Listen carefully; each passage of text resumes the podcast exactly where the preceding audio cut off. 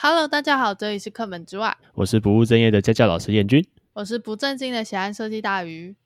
那这一集的话是 EP 十八，段考前三名，模考却掉到十名后，模考失足的短跑选手你快断气了， 超长哎、然后会想要这个，想要分享这个，是因为我有一天在那个他们补习班遇到一个奇怪的家长哪一个啊？忘记了。我们奇怪家长很多啊，啊，不对，我觉得每次去你们补习班都都有奇怪的家长。啊很多啊，非常多。 啊，也不是奇怪啊，其实她就是一个很担心小孩的妈妈。然后她的哦小孩好像就是我们，如果我们标题所说，就是那种段考会考很好的小孩，但不知道为什么模考会突然很烂。嗯，很多啊。你你回忆一下，你以前的班上有没有发生这样的人啊？ 我没有印象，因为我一直都 考的很烂，啊你是从头烂到尾那一个就对了。 我有点放弃治疗了。然后我就我这边看到，常常会看到有两种学生，我就把它分的极端一点好了。有两种，一个是那个平常段考都可以考前三名的那种，然后就发现他们嗯超级会背东西，他们记忆力超级强，可他们记忆力都是短期记忆，我应该也是这一种的，可能哦然后他的短期记忆读一读之后，他大概了不起就记个一个礼拜吧，一个礼拜后你再忘他，他全忘了。然后每次看他们在准备那种复习考或模拟考那种很大范围的考试的时候，他们就是考前一个礼拜在死命的背啊背，然后读啊读，抄啊抄，然后就哦好像可以考得好，可是却不进来。因为你们补习班的那个就是指导方针好像不是这一种的，对不对？不是啊，如果是这种的话，你会看到那个补习班很明显就是啊丢一大堆题目啊，一直拼命写啊写，读啊读，抄啊抄。因为燕军他们补习班比较特别的是，就是他们是主打上课不会出太多回家题目，不会，像是数学课甚至没作业啊，然后就有家长来抗议为什么不出作业。我对啊们会有但开你那个另外的时间让他们来写题目练习，但是希望他们在上课的时候就解决这件事，而不是那种回家还要写一大堆作业，也不会写啦。说真的，回去看到作业最好会想写。 不会，因为太多作业写不完了。 对，然后我都被抗议一些很奇怪的事情。可是应该很多家长会好奇说，为什么你们补习班会不给孩子那么多作业，或是也不考太多试？因为考哦，考试还是会啦，但是就是不用那么多。像我举我自己的案例好了，我就是刚才那个极端案例的另外一种。我从小到大在国中学校考试的时候都不超过前十名吧，呃，应该说国中阶段。嗯，哦，我考试没有超过前十名啊，每次考一考就哦十二、十三、十四、十五，嗯，然后到模考的时候就哦，我怎么分名次越来越高了？然后到后来就几乎都是前三名，都是我一定在里面。你同学会不会觉得你很奇怪？可以啊，我就是那只 黑马，马要怎么叫？啊我不知所道，以完了，我但不会学马叫。哦，算了，嗯，我一直想想到杨娇生，羊叫什么都没这样。 对啊，好了，就是那那一只小黑马。那只是那时候，哎、不得不说，我国中的时候，我们班老师其实对我蛮好的、为什么他把我放这到一也太乖个了很神奇的位置。啊？你有没有哪里坐过教室第一排？有啊，你因觉为得我那时候近视看不清楚。哦，你觉得这是最前面的位置了吗？ 对啊，不，还有更前面的。你说讲台旁边啊，对，我的座位贴在讲台旁边那个角落。可是这样不是很多粉笔灰吗？我吃粉笔会吃了半年啊，然后我就考上祖宗了，为什么你要坐在那里？被班导师调过去了。他觉得我有潜力，叫我做第一个。哦，是哦，不是通不是通常是问题学生才坐在那个位置吗、呃，没有没有，他是看那个会读书的排到很前面，然后不会读书的哦就想睡觉就把他放到后面让他去睡觉了，然后我就原来被是排在这样第一个，然后我就仔细想一想，还蛮感谢他的，我还蛮喜欢那一位老师的啦，就蛮好玩的。难得难得会有好老师。对啊，然后我们那时候考试是考两次啊，进国中进高中吧，对，国中进高中我们叫机测，那时候考两次，我考第一次就上了，然后所以我的位置就理所当然，考完第一次我就被调到最后面去了。快乐生活，快乐生活，，耶！然后其他人还在准备第二次考试，我已经在旁边耍飞了。好吧，我们来谈谈为什么吧。嗯，好，诶、你当燕机君了，来对不对说？没有啊呃大鱼，当我以为机你要讲话。哦，那我要怎么去谈这件事呢？先从简单的来看，好，我们回忆一下刚刚那一些学生，就是所谓的段考很好的那一群，你觉得他们真的有把东西记起来吗？呃，我我自己觉得应该就是短暂的记得吧。对他只是记一个短暂记忆，他从来都没有把它背下来。你还哎，大宇还记不记得以前怎么去背课本里面的东西啊？我忘了，你是应说该看到就是一直抄，一直抄，一直背，一直背吧。哦，比如说看到一个表格，你是把表格印记下来，对不对？我好像是硬记下来没有错，对啊，但可是是记下来我不会背得起来啊。就是我记得你是跟我说，你们希望小孩是理解那个表格，不是背下那个表嗯格。然后理解那个表格有一些方法是要做联想，就像嗯我们现在学生，我们会觉得我们好像很恶心，背了一大堆奇奇怪怪的知识在脑袋里面，可是我们都不是用背的，我们都是用你联想的。你说的联想是指，假设是理化好了，就直嗯接联想到生活里嘛？对例如啊摩擦力。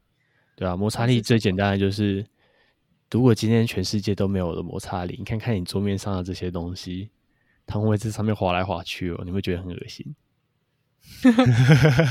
我就觉得有点烦人有时候我就会做这种想象，哦，没有摩擦力，他们全部都在滑来滑去哦。然后就想想看看一下车上的，哎，假如现在有在驾驶的各位观众，想象一下你现在驾驶的路面突然变得完全没有摩擦力，你会看到一堆那车你会子瞬出间在车溜祸冰啊，一定会出车祸。你会看到一堆车子瞬间溜冰，啊不要紧张，没事，你的摩擦力还在你的车轮底下，而且没有摩擦力，你的车子也不会前进哦。 哦，所以就是用很多的联想去让他知道有这个概念。那常常我们在写一些理化或数学题目的时候，我们会回过头问说：“你知不知道这个公式在干嘛？”因为他们很多时候都只是背解题方，我很讨厌背解题方法和背公式，这永远记不下来说这个题目在干嘛。你记得就是这个方法，而不是记得说他为什么要这样子写。因为我也不知道，我我好像已经不太记得我以前到底怎么解题了，背公式啊，应该是背公式吧。对啊，然后老师会说你要先听懂哦，可是我其实都听不懂。嗯，然后最后发现你不会写，然后怎么教你？哦，你就把这个公式写下来，把它抄一抄就好了。然后我一直不懂为什么背公式就可以得到所有的答案。嗯，所以就不可能啊，这件事本身就是不可能的。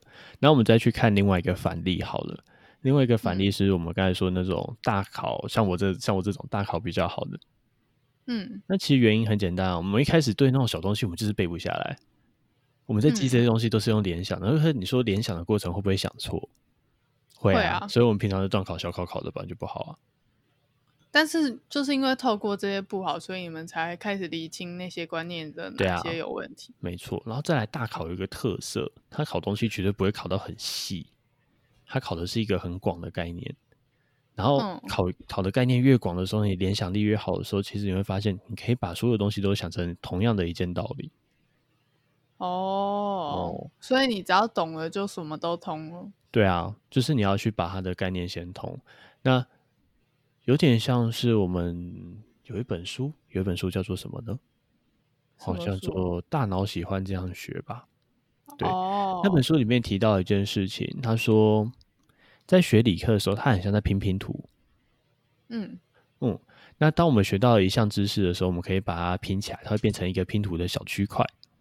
嗯，那当我们如果把拼图各个小区块放在一起，你就觉得这个东西完全看不懂它在干嘛，嗯，对不对？然后这时候我们的联想力可以做什么事情？把这些就会区块把拼起来啊！觉得很神奇耶。就像我们只有看到包装的一小角，但可能就知道，哎，那个是乖乖的包装，哎、哎都有点类似哦。这种感觉吧。嗯然后当你联想力够丰富的时候，可以把这些区块全部连起来的时候，我们不就完成了一整片拼图吗？所以这对就是联想力重要的地方。可是联想力很难一在时那种间一培时养对一不时对班课培养出来，没错。所以我教的学生有时候常常就说啊，成绩很差，就说、嗯、不要紧张啦，重点是你后面怎么有没有持续去进步，持续去学习，这才是比较重要的。嗯，所以难怪你说，如果考前三个月要你临时救他，其实救不起来。救不起来 了。然后考卷三个，哎、有些救得起来啊，可是救起来对他有帮助吗？因为你会发现救起来，他就只是这三个月会背题目，会写算式，你说的救起来是指观念厘清，还是指没有他纯短粹时会间解可以题用题目？短时间可以用题目去解决。但是哦毕了业之后，考完试之后，他进了新学校之后，他又回到一个什么都不会的状态啦。哦，所以如果国中到高中是用这种方式的话，他进去会变得很吃力。对啊，会非常吃力。我国中到高中其实有经历过这样的一段时间的。真的、哦，对我很想所以把它比喻成那种长跑选手跟短跑选手的感觉。嗯，你想要当短跑选手还是长跑选手啊？呃，要看比什么赛吧。 哦，但是毕竟像我们考这些考试都是比长跑，啊像我们的人生一样。对啊，那我们以那种我考高中那一年，其实我很拼，我非常拼，我一到日都在读书，都是早上读到晚上的那种。嗯我也不知道我哪来的拼劲哎、可是当我考完之后，我确定我有主动念之后，我就整个松懈掉了，就很像你跑短跑的时候，请问你跑完看到终点，你一过终点你也获胜，你是不是会直接在旁边瘫软休息？因为很累啊。对，啊，那会有一个疲乏的倦怠期，我觉得那个倦怠期倦怠了几乎从高一三到年高二吧，没有到三年啦， 最后一年回来认真读书啦。 我以为你倦怠了三年呢。最好是 批发了大概一到两年吧。不过想当然了，高高中考大学就不会说到特别的像之前一样这么的强势，嗯，所以一定是会影响的啦。可是要怎么教长跑好难哦，因为你看一下、哦，你看哦，现在的家长学生到补习班第一件事情，我孩子一定补第一个月之后，我的段考分数就要上来。可是你觉得这对他有帮助吗？我不觉得欸、我觉得真的是要看最终成绩，可是对啊我觉得有点难让家长去评断说，哎，补了到底有没有效？要自己跟孩子沟通哦。那你会怎么样去让孩子跟家长就是了解这些问题？其实要自己评估、欸，这很像在做一些，就不管我们今天去想好了，我们不管是要去买东西，假设我们想要买一台电视，我们是不是要做功课，是要知道哪个厂家、哪个尺寸，然后或者是怎样的显示方式比较适合家里使用。那我觉得孩子的成绩，当然自己也要做功课啊。比如说，你可以去看说，诶哎他现在错的东西跟以前错的东西有没有一样。嗯，嗯，这就是一个很好评估的东西啊。那不要再就只是单指分数，虽然说这件事听起来很麻烦啊。如果你说要看学生错的东西是跟以前没有不一样这件事情，嗯，不过那这是学我生平怎常会么做的。那学生他自己怎么意识到他错的跟以前的不一样？就是他怎么知道他自己是观念理清了？他不一定知道或不知哦道，所以其实还是要老师跟家长去评估。对啊。那其实这就是双向的啊。你今天不可能说在学校上课上的很有用，回家他如果还是一样回家就没有什么事要想，然后就是常常很多人说的不复习啊，然后就会有用。其实这不一定啊。嗯，啊，这样子，如果他妈他爸妈是比较在乎成绩的话，这样子他其实也不会知道他自己到底有没有学会。对啊，没错。然后有时候就是很在乎那个目的，然后当目的达到之后，你会发现这个目的跟你有没有想要达到的目的好像不太一样。可这真的很难，这就是我们所谓的教育，非常非常难。所以其实你还是比较鼓励先让他喜欢数学或是理化，喜欢那个科目，然后再慢慢的把他观念调整好，他的成绩自然就会上来。只是这一段时间可能会需要一年两年这样子。嗯，也有可能一辈子都达不到、啊，因为他本身就不喜欢理化跟数学啊。像我有遇到一些学生，他如果真的不喜欢理化数学，我就说你赶快去找一个另外的兴趣。他理化数学这边，我们就做到一件事情，达到一个标准分数就好了， 就是不要被别人说啊，你的分数怎么考这么烂，特别是家长。就是有尽力就好了。对啊，一定是有尽力就好了。那应该就是我吧，我就是那一个学生。最痛苦的那一个，我还想到你的老板那天问我说：“你你国中到底是不喜欢理化，还是你学不会？”可他能问都我有说哦还是你真的不知道哎、因为我觉得有可能是那种一开始学不会，然后之后就讨厌他，然后讨厌他，然后再又更学不会，然后就一直恶性循环，恶性循环这样。我现在想想好像有这么一回事，因对啊为学不会就会成绩不好，所以有没有就勾引兴趣这件事情真的好难哦。所以你还在学习的路上喽。